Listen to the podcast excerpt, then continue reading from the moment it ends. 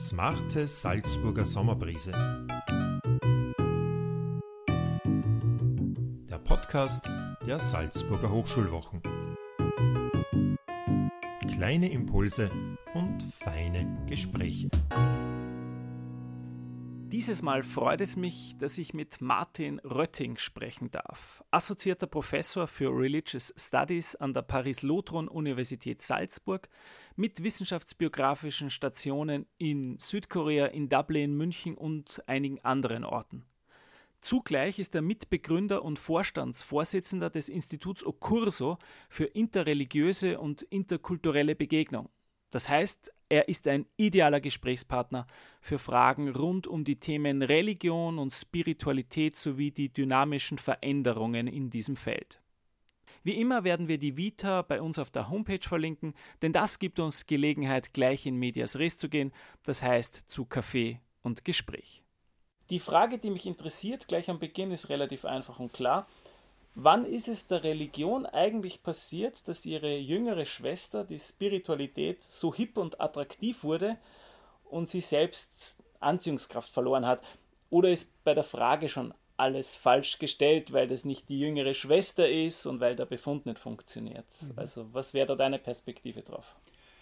Ob die Frage falsch gestellt ist, äh, das ist, glaube ich, eine gute Frage, weil, weil man kann es nicht so schnell beantworten. Es kommt darauf an, wen man fragt. Aber sehr viele Leute würden es tatsächlich so sehen, wie du es gesagt hast. Die, die jüngere Schwester Spiritualität hat zumindest Raum gewonnen. In Buchhandlungen hat sie klar gesiegt. Bei äh, Talkshows wird der Begriff sehr viel schneller über die Lippen kommen. Gerade wenn jemand über eine sehr persönliche Seite von Religiosität spricht, verwenden ganz viele Menschen das Wort Spiritualität. Der Siegeszug geht auch noch weiter. Mit Spiritualität verbindet man Persönliches, verbindet man auch Körperberührung mittlerweile, befindet man Engagement mit dem eigenen Leben. Und mit Religion wird ganz oft inzwischen ja verbunden organisierte Formen von Religiosität, die verstaubt sind, die dogmatisiert sind.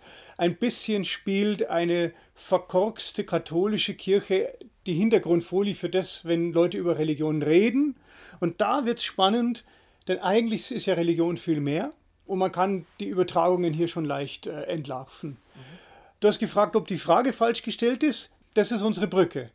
Denn wenn wir von Religion reden und dann immer denken, ah ja, das alte Christentum, das ist das, was Religion ist, meinen aber gleichzeitig auch Buddhismus, Hinduismus, Judentum, Christentum, Islam, dann merken wir schon, da werden wir übergrifflich. Das wird heute mit Missbrauch bezeichnet. Also wir verwenden Begriffe, Ideen, äh, Strukturen von Organisationen für Dinge, die eigentlich nicht die Kirche sind oder waren äh, und übertragen es mit dem Begriff Religion. Darf ich da gleich einsteigen, weil rein begriffsgeschichtlich ähm, könntest du kurz skizzieren, wann taucht der Begriff Spiritualität mhm. auf und wann wird der Begriff Religion eigentlich verwendet für das, was wir halt ja, mit Religion genau. verbinden? Also es gibt sehr, sehr viele Thesen dazu, was Religion bedeutet, äh, von Rückbindung äh, über unterschiedliche, äh, und man, man ist sich da auch nicht ganz einig. Bei der Spiritualität ist es auch nicht ganz so einfach. Äh, sie taucht ganz am Anfang bei den Kirchenvätern auf, aber noch nicht in dem Sinne, wie wir es heute denken, sondern wird dort verwendet als eine Art christliche Geistlichkeit. In, in dem weitesten Sinne, wie auch das Wort äh, Spiritus direkt, ne, der direkte Bezug zu, zu, zum Pfingstereignis ist da da. So wie wir es heute kennen, äh, da ist äh, eine Bewegung innerhalb der französischen äh, Kirchengeschichte mitverantwortlich, in der äh, in mehreren Passagen plötzlich der Begriff äh, Spiritualität im Französischen auftaucht und verwendet wird. Und zwar einerseits äh, in den katholischen äh, Ordens- und aber auch Laienbewegungen. Äh, die Ordensbewegungen, da hat äh, Christoph Bochinger äh, eine bekannte Arbeit dazu geschrieben und hat gesagt, es gibt eine Art Zwei-Quellen-Theorie der Spiritualität. Das eine sei die anglikanischen esoterische Form, da komme ich gleich noch drauf, und das andere sei diese Ordensherkunft. Äh, Penkeller hat aber sehr, sehr gut nachgewiesen, dass etwas Drittes eine ganz starke Rolle gespielt hat, das war der Pietismus. Und da war die Spiritualität eigentlich erstmal off the record, war gar nicht cool, denn es galt so als Branding für die, die ein bisschen verrückt sind, äh, die, die zittern, äh, viel zu viel Erregung haben, die man nicht mehr so ernst nehmen kann. Das Blatt hat sich gewandelt. 1900, 1917, da sind Handbücher erschienen, Handbuch der Spiritualität, ist auf Englisch auch erschienen und somit kam es. Der be französische Begriff der Spiritualität schwappt ins Englische und dann gab es Versuche, diese Frömmigkeitsbewegung mit der Mystik zu verbinden. Und so gibt es schon mal den ersten Soft Joint zwischen pietistischer Spiritualität und der Mystikbewegung, die ja auch im Katholizismus dann da war und so weiter. Die Frage ist aber, wo kommt die große Breite her? Ja? Hinduistik, Buddhistic Spirituality. Da ist äh, mitverantwortlich ein ganz berühmter Vivekananda. Der hat beim Weltkongress der Religionen gesprochen und hat eine, heute würde man vermutlich sagen, eine Seitenform des Hinduismus äh, stark gemacht.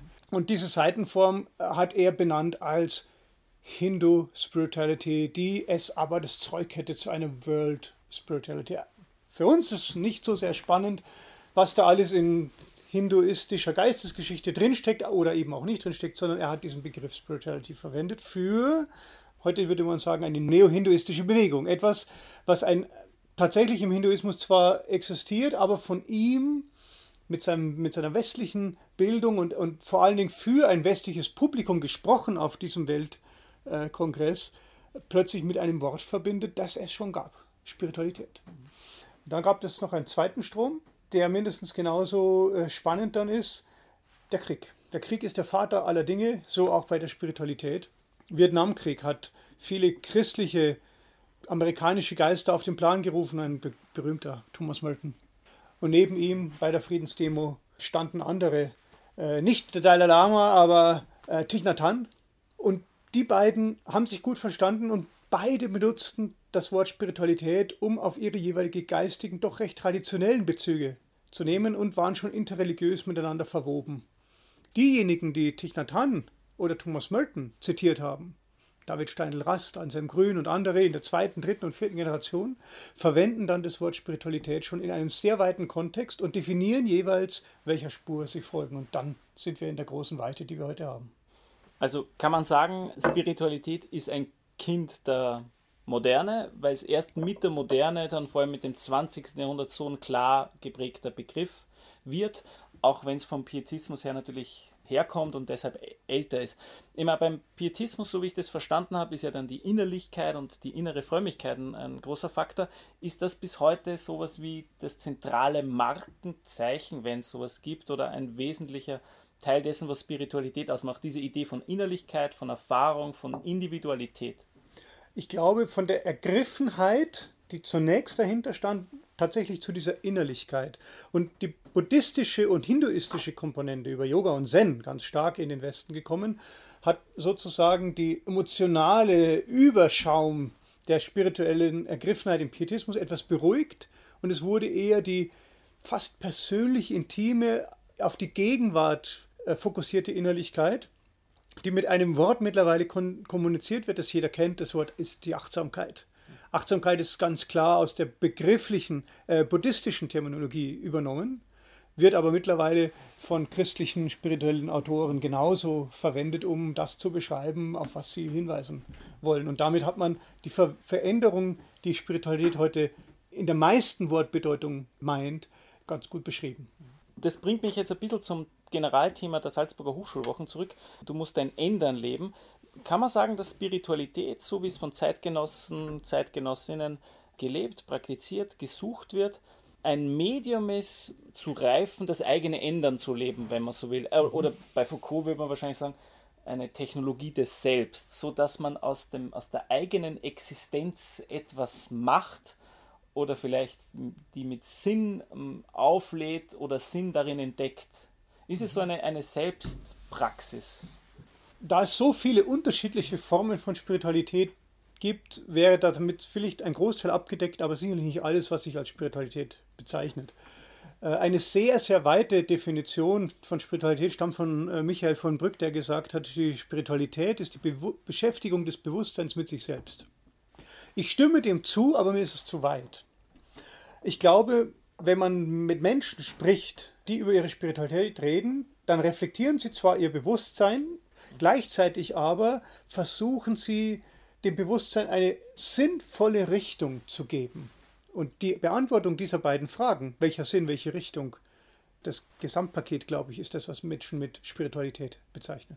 Jetzt sind Begriffe gefallen, die mich jetzt auf ein Buch bringen, das ich zufällig gesehen habe, das du verfasst hast, weil da ist von Sinn die Rede und in gewisser Hinsicht auch von Richtung, aber mehr, du nennst es anders, vom Navigieren. Ist es das? dass es eine Sinnnavigation ist, eine Lebenswegnavigation? Oder was verbindest du mit diesem Konzept?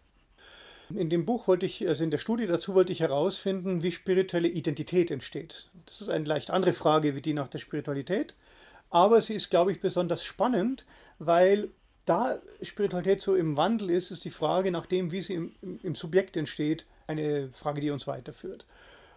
Und bei der Auswertung der Interviews wurde immer deutlicher, was die Menschen eigentlich zunächst suchen, ist eine Landkarte. Eine Art Sinnlandkarte, die sie verwenden können. Und sie kommunizieren relativ schnell, warum sie die suchen, nämlich weil die Landkarte, die sie als allererstes bekommen haben, von ihren Eltern, von ihrer Umgebung, ohne gefragt zu werden, ja, zack, mit der Geburt wird die auf den Tisch geknallt, das ist das in die Kultur, in der wir aufwachsen. Diese Sinnlandkarte hat scheinbar in irgendeiner Weise Probleme in ihrer Navigation. Und das ja für mich heute der Unterschied zwischen Religion und Spiritualität. Menschen, die kein Bedürfnis haben, an ihrer bestehenden Sinnlandkarte eine Änderung vorzunehmen, die würde ich als religiös in dem Sinn bezeichnen, als dass sie eine, einer Tradition folgen, ohne einen Änderungsbedarf zu sehen. Gibt's die? Das Tal mit denen, die wo dort wohnen, äh, muss wahrscheinlich heute hermetisch abgeregelt werden und dieses Tun würde schon wieder eine Form von Spiritualität zeichnen, die man als neorthodox bezeichnen könnte. Also, aber gedacht könnte es sie natürlich geben. Zumindest gibt es Menschen, die zunächst mal in einem religiösen Setting aufwachsen, das sie nicht kritisieren. Das gibt es schon. Menschen, die sich als spirituell bezeichnen, tun das ja meistens im Rückblick, weil sie Prozesse benennen wollen, die Navigationsprozesse sind. Das heißt, das Bauen dieses inneren Sinn-Navis, das ist die Genese von spiritueller Identität. Und die Menschen bezeichnen diesen ganzen Prozess als ihr spirituelles Tun. Also zweite Landkarte suchen, schauen, wo füllt die die Lücken meiner ersten. Und dann entsteht natürlich etwas Neues. Durch diesen Abgleich der verschiedenen Landkarten verschmelzen die Horizonte und es entsteht eine neue sogenannte saliente Landkarte, die oben aufliegt. Manche bezeichnen das als ein Patchwork. Viele Theologen tun das auch mit einem etwas sehr kritischen Unterton. Ich behaupte, es geht gar nicht anders. Wir müssen Sinnstrukturen zusammenbinden und aus Navigationsgründen als ein Ganzes machen. Die Navigation ist deswegen ein gutes Bild, weil wir das sowieso tun. Also wir können in die Berge gehen und, ver und verwenden zwei Landkarten ohne Probleme. Die eine zeigt uns den Weg, die andere zum Beispiel das Wetter. Und das ist kein Sakrileg. Viele Menschen verwenden bestimmte Aspekte von Religion, in ethischen Handlungen, wenn sie sich für den Umweltschutz engagieren wollen und so weiter. Andere, um zur Innerlichkeit zu kommen, buddhistische Konzepte von Meditation. Das heißt, nicht alle Aspekte des Lebens werden von den Patches gleichmäßig und ohne Wertung bedient. Menschen führen da eine Art Hierarchie ein. Und dann entsteht etwas, ja, die aktuelle Landkarte, nach der sie eben navigieren. Das heißt, Spiritualität hat für mich tatsächlich mit dem Bau des eigenen Navigationssystems zu tun. Wir sind die Captain unseres Lebens. Ein bisschen hat sich das jetzt für mich als Theologe natürlich angehört nach Paulus. Alles prüfen, das Gute behalten, damit kann ich ja gut leben. Ich greife aber noch einen anderen Aspekt auf, der vorher bei der Definition von Spiritualität bei von Brück vorkam. Diese Beschäftigung des Bewusstseins mit sich selbst oder ein reflexives Verhältnis darauf. Und da als Theologe bin ich dann natürlich geneigt zu fragen, ja, wo, wo steckt da drin dann die Gottesfrage? Oder ist das tatsächlich etwas, was man abtrennen muss von dem, was hier beschrieben wird als Spiritualität oder spirituelle Praxis?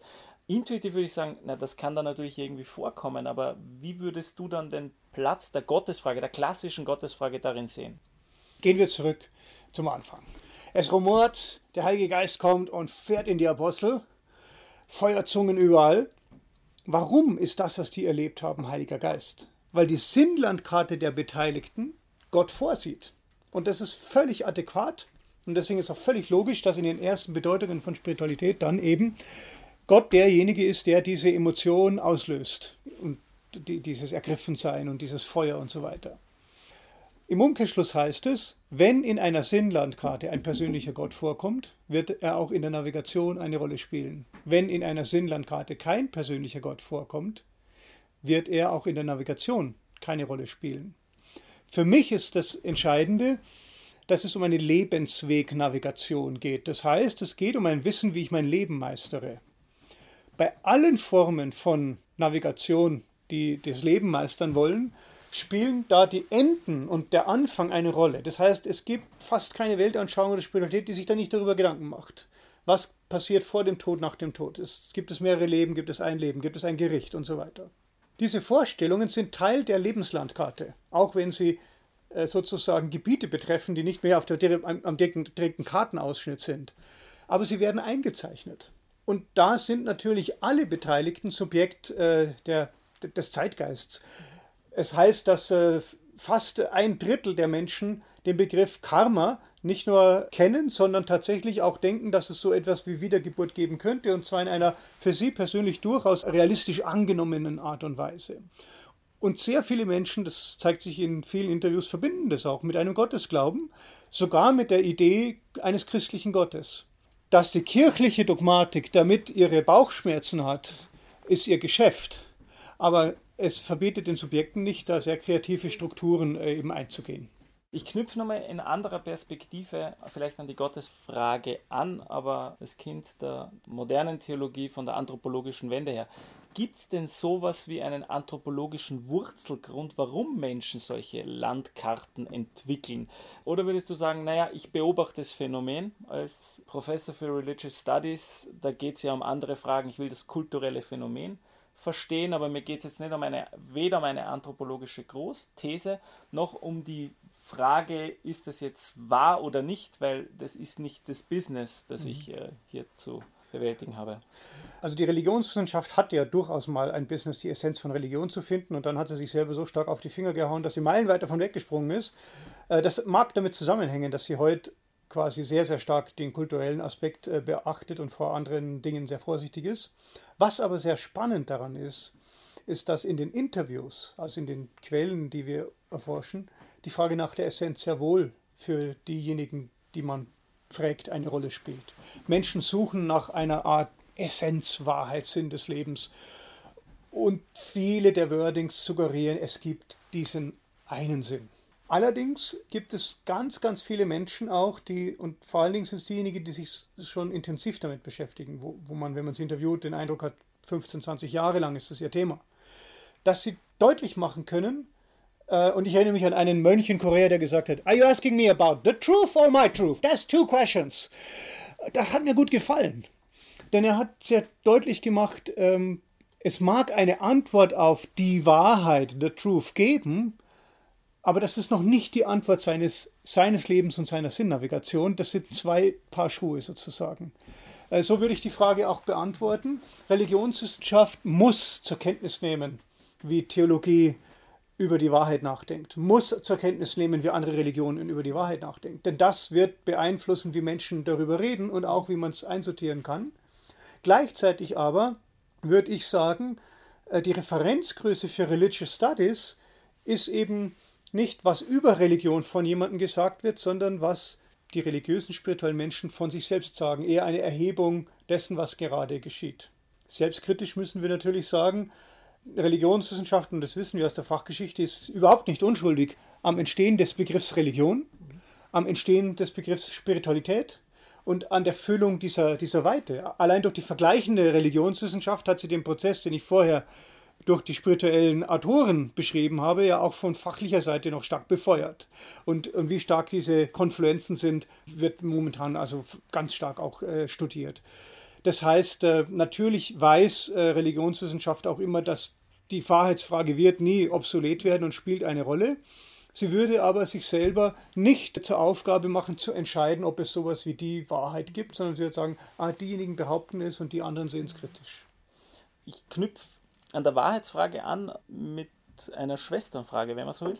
Ähm, häufig ist ja mit, mit Religion auch verbunden die Frage, nicht nur was ist wahr, sondern wer hat das Sagen, die Autoritätsfrage. Mhm. Und ist, ist Spiritualität auch in der Hinsicht anders aufgestellt als Religion, Religiosität in deiner Wahrnehmung? Oder gibt es sowas wie Autoritätsstrukturen halt in anderer Form, eins zu eins, mit den gleichen Problemen und mhm. dem gleichen Kritikbedarf, auch wenn man sich spirituelle Angebote, Formate anschaut? Also zunächst äh, fällt schon auf, dass die Entscheidung, also wenn eine Person sich entscheidet, ich gehe ran und baue mir aktiv mein Navigationssystem. Natürlich wird es nie so gesagt, das ist schon methodische Reflexion. Aber wenn Menschen sagen, ich habe mir verschiedene Wege angeschaut und das so sehe ich jetzt, dann nehmen tatsächlich, und das ist der wirklich moderne, postmoderne Mensch, der nimmt das Zepter in die Hand und ist Autorität, seine eigene Lebensführung. Diese Autorität wird nicht mehr abgegeben. Und jetzt kommt's. Außer die Landkarte, auf die man am meisten setzt, schreibt genau diese Autoritätsabgabe ein. Das gibt es natürlich auch. Gerade auch bei buddhistischen und äh, hinduistischen Formen, in denen die Meister-Schüler-Beziehung eine große Rolle spielt, kann diese Abgabe von Autorität bei geistiger Führung eine Rolle spielen. Spannenderweise gibt es momentan eine Herausforderung sowohl für die Religion als auch für die Spiritualität. Ein spannendes Beispiel ist der Missbrauchsskandal. Der führt die religiösen Strukturen an ihre Grenzen, denn sie müssen sich der Kritik öffnen, aber auch spirituelle Strukturen von Meditationsgruppen oder Lehren mit ihren Schülern werden an ihre Grenzen geführt, denn es gab Missbrauchsfälle in buddhistischen äh, Gruppierungen. Besonders äh, in den letzten zwei Jahren sind sehr viele solche Fälle bekannt geworden und die rumoren schon, lassen diese buddhistischen Gemeinden ganz schön rumoren. Ähnliche Fragen werden dort jetzt intern verhandelt. Brauchen wir Strukturen? Müssen wir unsere Meister einer Art Ethikkodex unterziehen? Soll es eine Ausbildung geben, die uns vor, das Stichwort ist spiritueller Missbrauch, schützt? Die meisten Menschen in diesen Gruppen waren Erwachsene, von so her sind sie selbst verantwortlich. Aber sie sagen, da wurden schon Grenzen überschritten, die wir heute auch äh, anders benennen wie, wie damals. Äh, das ist sehr spannend, weil dadurch diese vielleicht auch künstliches Auseinandertreiben von Spiritualität und Religion, wie es in den letzten Jahrzehnten sehr erfolgreich betrieben worden ist, so weit, dass in einer traumhaften, spannenden Studie von Healers äh, gesagt wird, a spiritual revolution. Die haben die Stadt Kent untersucht und kamen zu dem Schluss, da gibt es so viel Spiritualität und auch die Religionen machen immer mehr Yogakurse in ihren Pfarrhäusern. Da warten wir noch 30 Jahre und dann kippt's. Das Buch ist schon einige Jahre alt und nach dem Kippen schaut es noch nicht ganz aus, aber die These stand plötzlich im Raum. Und da muss man, glaube ich, heute sagen, so einfach, also in dem Sinn, dass einfach die Spiritualität das Zepter übernimmt, wird es nicht sein. Denn es gibt noch etwas Zweites. Je größer und wirkmächtiger einzelne spirituelle Landkarten werden, desto mehr organisieren sie ihre Schüler in der zweiten Generation und in der Aufarbeitung von Kritik, wie beispielsweise Missbrauchsfällen, kommt es zu Organisationsstrukturen, die verkrusten und damit kommen wir kirchlichen Strukturen immer näher. Manche Aussagen, die in den wilden 70ern getroffen werden, müssen übersetzt werden, damit sie nicht in den falschen Hals kommen. Sexismusdebatte und so weiter, Gendering, äh, auch Othering. Dadurch kommt es zu einer Sprachverschiebung, die erst langsam aufgeholt wird. Da sind also die spirituellen Gruppen teilweise mittendrin. Auch ist man nicht mehr so optimistisch. Die meisten Weltbilder der spirituellen Bewegungen haben ein klares Stufenmodell historisch, mythisch, mystisch, magisch und dann kommt die Aufklärung viel zu rationell und dann das integrale Weltbild, in dem sich alles verschmilzt. Dieser Optimismus, dass dann mit dem Wassermann-Zeitalter und der Erleuchtung die Probleme alle ins Nirvana gelöst sind, der ist, glaube ich, auch in den spirituellen Gruppen, hat sich verflüchtigt oder ist, ist äh, ausgegangen. Man hat untersucht, dass 9-11 tatsächlich auch einen Effekt hatte, also diese große Erschütterung unseres Optimismus äh, vielleicht in vielen Teilen. Und da ist auch eine Suchtbewegung jetzt da. Allerdings atmet die Spiritualität immer noch einen großen Geist der Freiheit und viele religiöse Strukturen arbeiten sich daran momentan noch sehr erfolglos ab.